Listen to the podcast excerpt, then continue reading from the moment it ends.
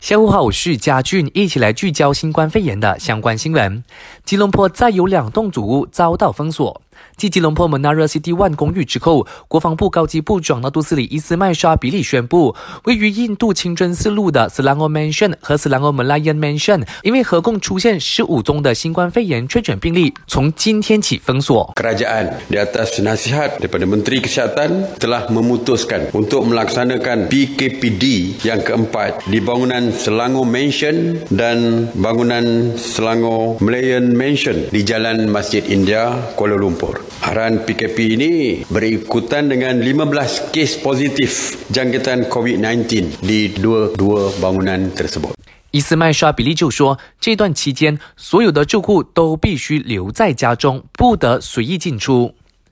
只有在前线抗疫的医护人员才能够获得特别津贴。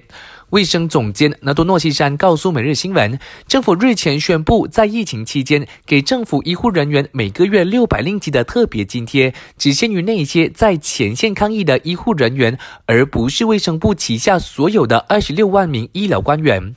他促请相关人士重新审查首相宣布的相关细节，避免引起混淆。国家关怀援助金昨天开始发放，结果不少人涌到国家储蓄银行分行查询和领钱。网上就流传照片，指银行并没有确保民众保持社交距离。不过呢，国家储蓄银行已经驳斥指控。